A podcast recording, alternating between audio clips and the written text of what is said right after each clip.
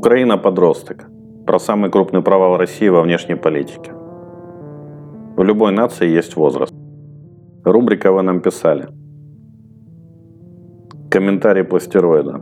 Я так понял, пост над украинцами поиздеваться. Красиво очень. Поступайте с людьми так же, как вы хотите, чтобы относились к вам, чего я вам желаю. Не уверен, что многие украинцы обрадовались бы, если бы с ними начали поступать так, как поступали они.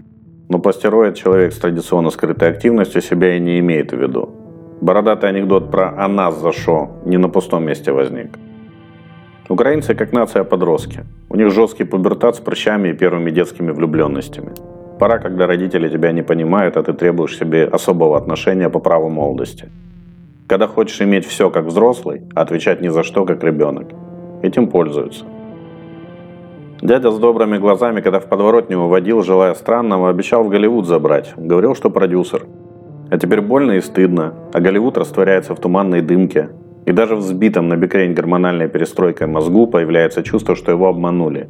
Дядя-то умный, родители дураки. Не понимали, что важнее – обувать, одевать, кормить, деньги на учебу чаду откладывать? Или мечту пообещать и карамелек насыпать? Все-таки мы исторически страна упущенных возможностей. Как-нибудь напишу об этом. Украина любит фриков. Украинец в душе еще ребенок. Он любит клоунов, смешно одетых людей. Его тянет ко всему необычному. Поэтому у какого-нибудь скучного экономиста на выборах не будет шансов, если в списке с ним будет шоумен. Поэтому жители украинской столицы своим мэром выбросили сначала Леню Космоса, названного так за свои наркотрипы на заседаниях мэрии, имеющего такого смешного и колоритного черного брата-сектанта Аделаджу. А позже страдающего дислексией боксера с отбитой головой, который не может внятно выразить свою мысль. Зачем нужны скучные реальные дела, когда есть возможность выбрать себе клоунов и ржать над ними? Кличко опять победил. Он будет побеждать до тех пор, пока в кандидатах не появится свеженький генератор лулзов. Украинец, как любой подросток, максималист. Кто в этом возрасте не максималист, тот нездоров, увы. Его мышление бинарно. Есть враги, есть друзья. Враги не люди, черти с рогами. Друзья всегда верны и преданы. Красиво, но реальности не соответствует.